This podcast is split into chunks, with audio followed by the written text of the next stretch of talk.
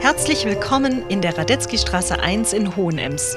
Hier entsteht in der alten Villa Franziska und Ivan Rosenthal das Literaturhaus Vorarlberg. Mein Name ist Frauke Kühn. Und ich bin Jenny Spiegel. Gemeinsam treffen wir uns einmal in der Woche für eine Viertelstunde oder ein wenig länger mit ganz unterschiedlichen Gästen. Das können AutorInnen sein, aber auch Menschen, die auf den ersten Blick vielleicht gar nichts mit Literatur zu tun haben. Wir blicken gemeinsam mit Ihnen hinter die Kulissen der Literaturlandschaft und erzählen euch dabei auch von dem spannenden Making-of des Literaturhauses Vorarlberg. Schön, dass ihr dabei seid. Wir begrüßen euch und unseren heutigen Gast. Hallo Doris, lieber deine oder lieber seine bzw. ihre Geschichte? Seine bzw. ihre Geschichte. Sie ist Autorin für Biografien, Lebenserinnerungen und Briefe, schreibt für Magazine und ist die Herausgeberin der Edition One Page, einem Magazin, das auch ein Plakat ist. Sie ist mit fünf Geschwistern in Bux aufgewachsen und absolvierte eine Lehre in einer Buchdruckerei.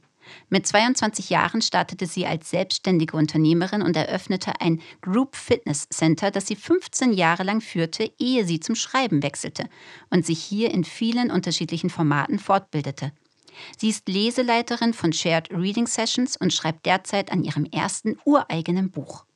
Die Vielfalt ihrer Interessen spiegeln sich in ihrem Lebenslauf. Ich freue mich, dass sie heute bei uns in der Radetzky-Straße 1 zu Gast ist. Herzlich willkommen, liebe Doris Büchel. Danke vielmals. Liebe Doris, du hast dich in deinem Leben mit vielen Textformen auseinandergesetzt. Gibt es ein Format, zu dem du dich am meisten hingezogen fühlst? Ja, mittlerweile schon. Und zwar ist das das Memoir, äh, nicht zu verwechseln mit Memoiren unbedingt, sondern ähm, ich habe das Memoir entdeckt und äh, fühle mich gerade ziemlich stark dahin gezogen. Das heißt, im Unterschied zu Memoiren beschreibt das Memoir einen Auszug aus einem Leben, oftmals verbunden mit einem bestimmten Thema äh, weshalb das auch äh, dann oftmals auf äh, der Sachbuchliste landet, wobei es ja nicht ausschließt, dass es auch literarische Memoirs geben kann. Und abgesehen davon, ja, Memoiren, Biografien, das habe ich endlich vor wenigen Jahren herausgefunden, dass mich das stark anzieht. Was war der Ursprung? Wieso gerade das Memoir? Mhm. Vielleicht, weil das Memoir ist jetzt wirklich richtig frisch. Vielleicht äh, darf ich es anhand des Beispiels mit den Biografien ähm, erzählen. Also dem voraus ging einfach eine lange Suche.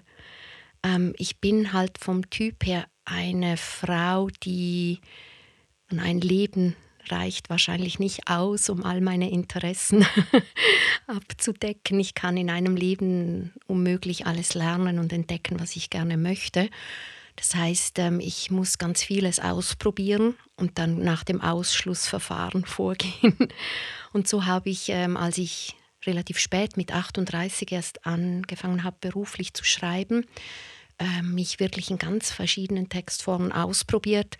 Und bei den Biografien hat mich unheimlich gereizt, dass ich nicht mehr an der Oberfläche kratzen muss sondern dass ich in die Tiefe gehen darf. Ich habe herausgefunden, dass ich wohl eher der Typ bin, der sich länger Zeit nimmt für das eine oder die eine Person, den einen Menschen und da dafür fragen und nachfragen und nochmals nachfragen kann, anstelle von an einem Tag sieben kurze Texte über irgendwas zu schreiben.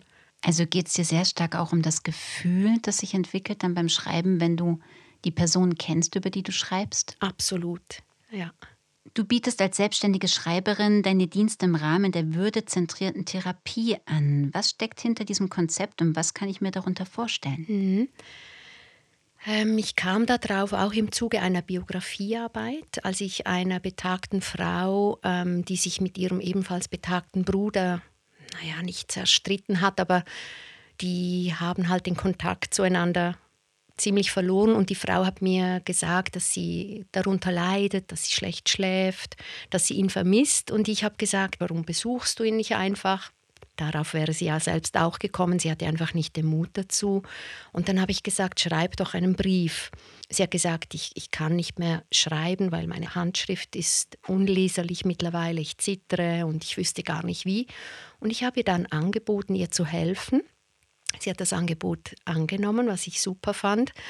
Und wir haben einen Brief formuliert. Sie hat ihn tatsächlich abgeschickt und dieser Bruder stand ein paar Tage später tatsächlich bei ihr vor der Haustüre. Oh, wow. Und es war dann nicht alles einfach Jupidu Fallera, aber sie konnten sich aussprechen und es ging ja wirklich viel, viel besser. Ich äh, schreibe auch privat gerne Briefe und habe dann einfach gemerkt, wow, da steckt eigentlich, für mich war es relativ einfach vom Aufwand her. Und da steckt aber so viel Kraft darin. Und dann kam die Idee auf, ja, vielleicht gibt es ja noch mehr Menschen, die möchten, aber nicht können, aus irgendwelchen Gründen. Und so nahm ich dann mit dem Hospiz Werdenberg Kontakt auf und habe einfach mal nachfragen wollen, würde vielleicht bei euch im Haus das Bedürfnis bestehen? Und ja, da könnte ich jetzt ewig erzählen. Also es gab einen lustigen Zufall, weil das gesamte Team des Hospiz hatte einen Kurs in dieser würdezentrierten Therapie absolviert. Nur kannte ich diesen Ausdruck damals noch nicht. Das ist eine Methode, die wurde erforscht, die kann man auch lernen. Es gibt Basiskurse dazu. Es geht einfach darum, dass man den Patientinnen und Patienten, die in ihrem letzten Lebensabschnitt und in einer sehr schwierigen Situation sind, ähm, einen Brief anbietet, den sie formulieren können, der quasi ein geistiges Vermächtnis darstellt. Also den können sie dann ihren Liebsten schenken, entweder direkt oder sie legen den zu Unterlagen und man bekommt dann den später. Aber es geht eigentlich darum, dass man nach so einem semi-strukturierten, vorgegebenen Interview, an dem ich aber natürlich nicht stur festhalte, ein Gespräch führt, aus dem dann letztendlich eben so ein Brief entsteht, äh, den man hinterlassen kann. Genau. Also es klingt unglaublich schön und ich finde, das ist auch mhm. eine sehr, sehr wichtige Arbeit. Es scheint ja sehr emotional zu sein. Man wird in, du bist eigentlich bei den Menschen in einem sehr vulnerablen Zustand, mhm. oder? In dem du sie kennenlernst. Ja. Scheinst eine sehr gute Zuhörerin dann auch zu sein. Wie fühlt sich da diese Arbeit an? Ich ähm, bin fast ein bisschen gehemmt zu sagen, dass sich diese Arbeit richtig, richtig schön anfühlt. Also ich habe ja wirklich schon einiges gemacht und Ideen umgesetzt und bin in meinem Leben schon öfters meinem Herzen gefolgt. Aber ich glaube, so eine Sinnhaftigkeit habe ich noch nie zuvor erfahren. Und das stimmt, was du sagst. Die Menschen sind in einer sehr verletzlichen Situation. Und ich glaube, dass auch mich das sehr verletzlich macht. Und mm, ich sage das jetzt so gerade zum ersten Mal. Ich muss das dann daheim überlegen, ob das stimmt. Aber ich glaube, dass mir das auch gut tut, weil so im gewöhnlichen Alltag hat man ja doch einige Rollen, die man dann auch einfach erfüllen muss. Da darf auch ich verletzlich sein.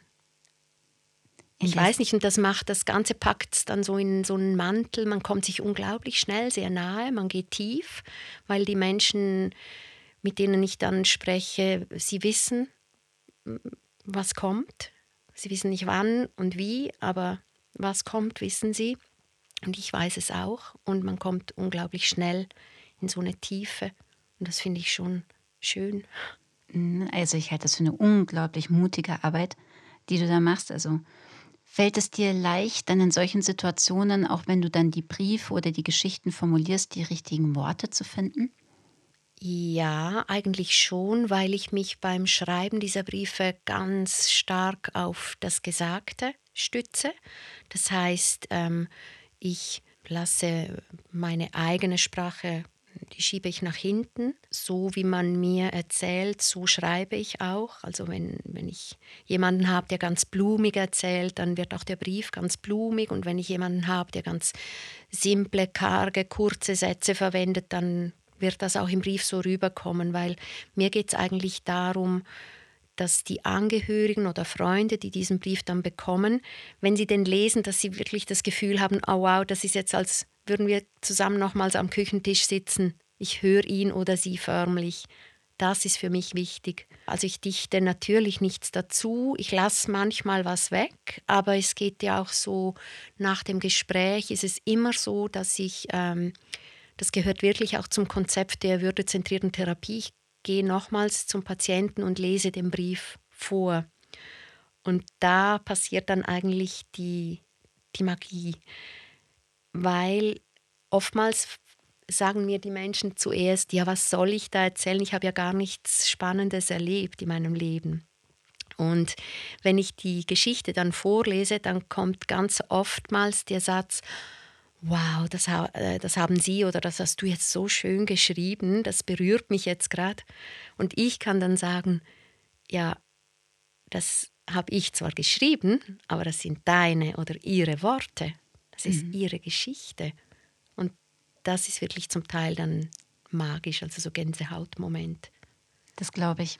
Und da, wenn ich das noch ergänzen darf, da, äh, da geht es dann eben auch um Würde. Also eben einem Menschen, der jetzt in der Situation vielleicht ganz von dieser Krankheit zugedeckt ist, einfach auch zu zeigen, ja, du hast, du bist nicht nur diese Krankheit, die dich jetzt an dieses Bett fesselt, du bist ja viel mehr, du hast ja ein ganz reiches Leben gelebt. Ähm, wie betrachtest du Sprache? Wo entfaltet sich für dich die Magie hm. oder auch die Macht von Sprache? Und welche Bedeutung hat Sprache für dich? Wow, die Frage finde ich gar nicht einfach so spontan zu beantworten. Vor allem merke ich jetzt gerade Macht ist jetzt auch so ein Wort, das mir jetzt gerade nicht so gefällt. Aber wenn du jetzt sagst, die Kraft vielleicht der Sprache, also eben, wenn ich bei dem Beispiel, wenn ich nochmals auf das Beispiel zurückkommen darf mit dem Brief, den ich für die Frau formulieren durfte, das, das war nicht literarisch oder das war nicht, das war einfach so, wie sie das in dem Moment empfunden hat und wie sie das erzählt hat. Und trotzdem konnte das so viel auslösen. Und gleichzeitig kann es natürlich auch auf die andere Seite kippen, wenn ich ein Buch schreibe, und das in zehn Jahren vielleicht wieder lese, denke ich mir vielleicht, oh mein Gott, weil die Sprache entwickelt sich ja auch immer weiter, man selbst entwickelt sich immer weiter. Also, und was halt schwarz auf weiß steht, das steht dann halt da. Bringt mich eigentlich dazu zu sagen, dass man auch vorsichtig umgehen soll mit Sprache. Ich merke das zum Beispiel auch, wenn ich die Chance habe, so wie jetzt bei einem Podcast teilzunehmen Meistens auf dem Heimweg fallen mir dann die guten Antworten ein und dann weiß ich wieder, warum ich Schreiberin bin. Nicht, weil ich mich jetzt gar nicht ausdrücken könnte, aber weil ich einfach gerne vorsichtig mit Sprache umgehe. Und beim Schreiben habe ich halt den Vorteil, ich kann halt so lange an den Sätzen rumbasteln, bis sie das aussagen, was ich wirklich sagen möchte. Andererseits wäre es ja auch schade, wenn wir alle nur so ja, so ganz gezielt und so ganz klar und eindeutig miteinander sprechen würden. Mhm. Also so gesehen ist alles gut. Beantwortet das deine Frage? Ja. Ja, mhm, Ach, deine gut, Meinung dazu. ist schon schön deutlich geworden. Ähm, jetzt hast du selber erzählt, dass du erst relativ spät darauf gekommen bist, dass du mit Sprache und mit Wörtern und mit Schreiben arbeiten möchtest. Wie kam es dazu? Eine gute Frage, weil tatsächlich war es so, dass ich mit 38 dieses Group Fitness Center, das ich eben ganz jung, also mit knapp 20 äh, aufgebaut habe und das dann wirklich eingeschlagen hat und super funktioniert hat, verkauft habe und dann stehst du quasi da mit 38. Ich meine, ich habe immer nebenbei auch noch so im äh, kaufmännischen Bereich noch ein bisschen gearbeitet und ähm, aber trotzdem, du stehst dann da und hast eigentlich nochmals die Chance, neu anzufangen, durchzustarten. Und es war mir einfach klar, dass ich das mit Schreiben probieren möchte. Aber warum genau? Schwierig, vielleicht. Ich meine, ja, ich, ähm, ich bin schon eine Macherin, also ich überlege dann nicht wahnsinnig lange. Ich denke einfach, jetzt probiere ich es mal. Und dann habe ich bald gemerkt, ja, schreiben schon. Aber was jetzt? Weil Schreiben ist ja ein großes Haus mit vielen Zimmern. Äh, Lyrik, Prosa, PR, ähm, Journalismus allgemein. Ähm, ja, du weißt, was ich meine. Und da musste ich halt zuerst durch jedes Zimmer gehen und mal schauen, was es mit mir macht, bis ich dann eben bei den Biografien gelandet bin. Was auch ein sehr, sehr schöner Prozess eigentlich ist, oder? Dass du ja. überall reingeschnuppert hast. Ja. Und wie du vorhin gesagt hast, festgestellt hast, bei Biografien oder dem Memoir fällt das Oberflächliche weg. Vielleicht darf ich es auch nicht verallgemeinern, weil das würde ja dann klingen, als wären alle anderen Texte quasi oberflächlich. Das möchte ich nicht sagen. Ich habe einfach für mich gemerkt, als ich da noch bei der Lokalzeitung gearbeitet habe zum Beispiel, ich habe zwar viel über Schreiben gelernt und auch unter Druck zu schreiben gelernt, also alles Dinge, die irgendwann wieder nützlich sind. Ich äh, bereue das überhaupt nicht, aber ich persönlich ging auch häufig heim am Abend und hatte einfach ein komisches Gefühl im Bauch, weil Du kannst dir vorstellen, du kommst oder ich kam dann morgens äh, zur Redaktionssitzung, dann habe ich äh, ein Thema bekommen, sagen wir, keine Ahnung, Holzschnitzelheizung, keine Ahnung, mhm. und habe aber mich zuvor nie mit dem Thema befasst. Und am nächsten Tag steht dein Text in der Zeitung.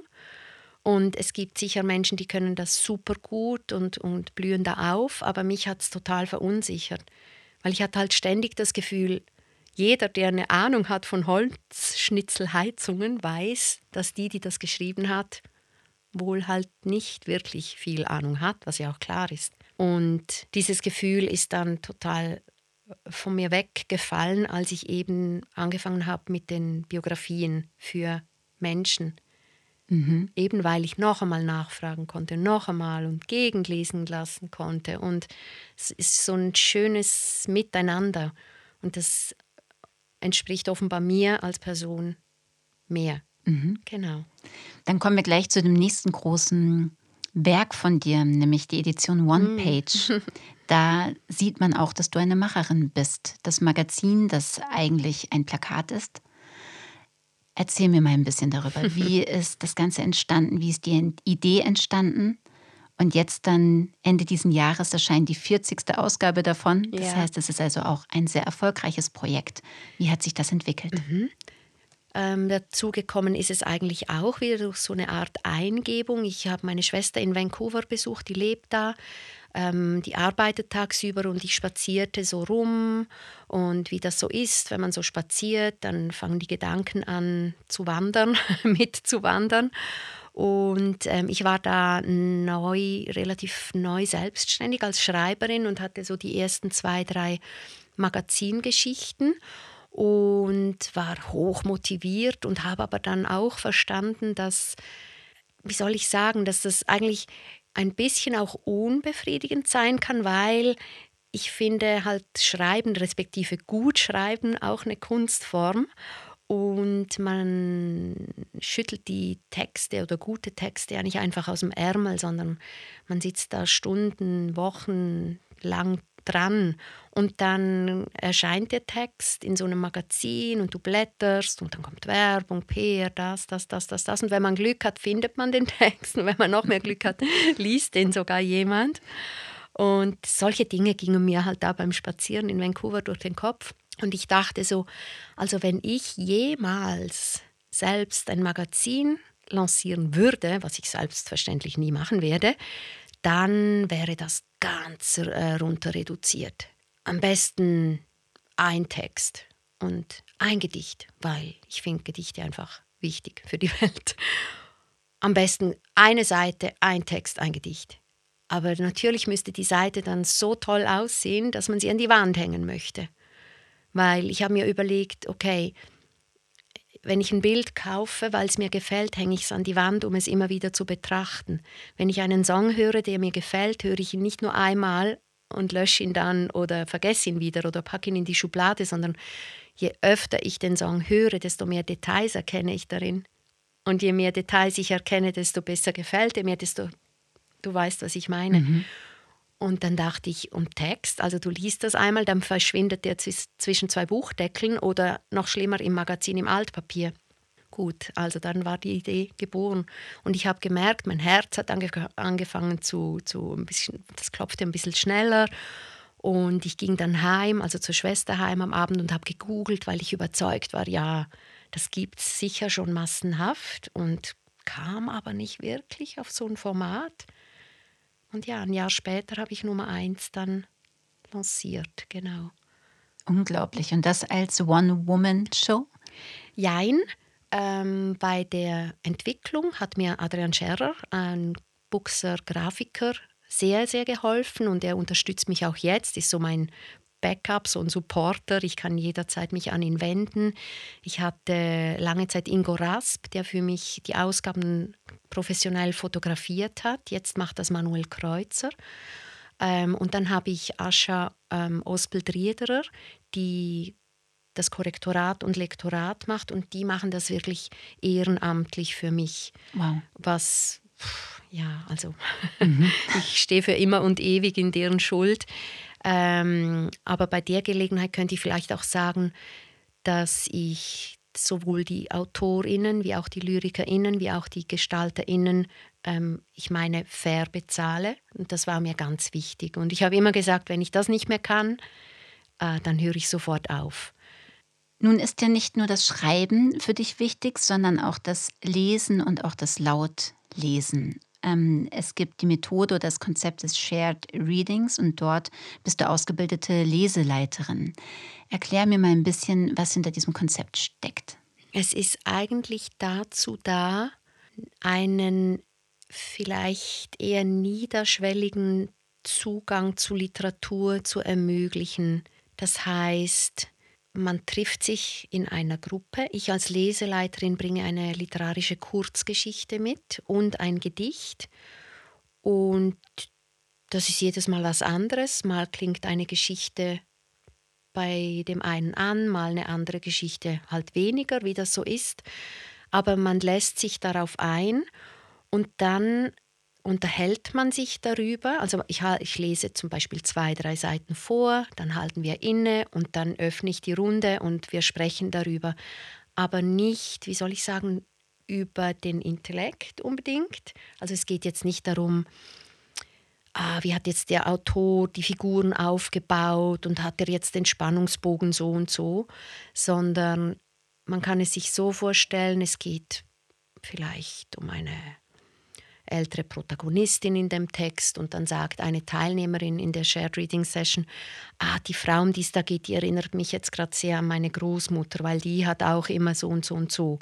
Und so entwickeln sich halt Gespräche über die Emotionen eigentlich, die ein Text auslösen kann.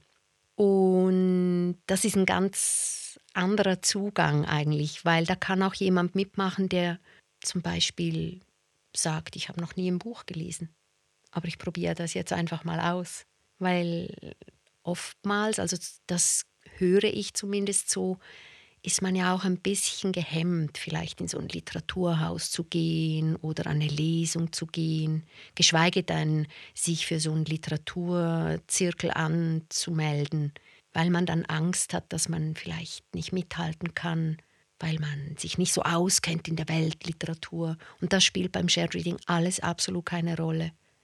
Man kann auch jederzeit sagen, das verstehe ich jetzt überhaupt nicht. Und dann helfen eben die anderen aus der Gruppe mit. Also am Ende passiert es eigentlich häufig, dass Teilnehmende sagen, das war so spannend, weil ich habe jetzt eine völlig andere, ich sehe das jetzt mit ganz anderen Augen. Auf die Idee wäre ich gar nicht gekommen, das so und so anzuschauen. Und es gibt kein richtig und kein falsch, oder? Du sagst es, genau. Und das ist so schön. Mhm. Und dasselbe ist natürlich auch mit Gedichten, weil Gedichte ja, man hat vielleicht noch also von früher, von der Schulzeit her, irgendwie so hm, eine Abneigung unter Umständen, weil man da auswendig lernen musste und und und. Und da kommt man halt wieder ein bisschen in dieses Gefühl rein, ohne die Angst zu haben, man stelle sich bloß. Es ist wirklich ganz schön und es klingt eigentlich sehr banal. Und ich sage dann häufig zu den Leuten, probier es einfach mal aus. Ich kann es schlecht erklären, man muss es, glaube ich, einfach mal probieren. Also es ist eigentlich ein Ort, an dem man merkt, wie Texte und Sprache Menschen in Berührung bringen miteinander, oder? Sehr schön gesagt, genau. Und jetzt schreibst du derzeit an deinem ersten ureigenen Buch und das soll 2024 erscheinen. Darf ich dich fragen, ob es eine fiktive Geschichte ist, autobiografisch oder autofiktional? Es ist ein Memoir ähm, in der Ich-Form geschrieben. Und da ist mir eingefallen, weil du hast mich ganz am Anfang gefragt, die Geschichte von anderen oder meine Geschichte. Und ich habe eigentlich ganz schnell geantwortet, die Geschichte von anderen. Aber tatsächlich schreibe ich momentan ziemlich persönlich über mich, respektive über eine Frau Anfang 50, die sich mit ihrer eigenen Endlichkeit auseinandersetzt. Und ja, es fällt mir schwer, jetzt schon mehr zu sagen, einfach weil es noch so frisch ist und so klein und fein. Jetzt hast du mir schon meinen eigentlich letzten Satz fast vorweggenommen und das finde ich, nein, nein, nein, das finde ich unglaublich schön. Ähm, deswegen kann ich jetzt hier bloß sagen, liebe Doris, ich wünsche dir weiterhin viel Erfolg bei deinen Projekten und beim Schreiben deiner eigenen Geschichte. Vielen Dank, dass du heute da warst und vielen Dank für das nette Gespräch. Ich danke dir, das war sehr schön. Danke. Radetzky Straße 1 ist der Podcast des Literaturhauses Vorarlberg. Ihr findet ihn auf unserer Website literatur.ist und überall dort, wo es Podcasts zu hören gibt.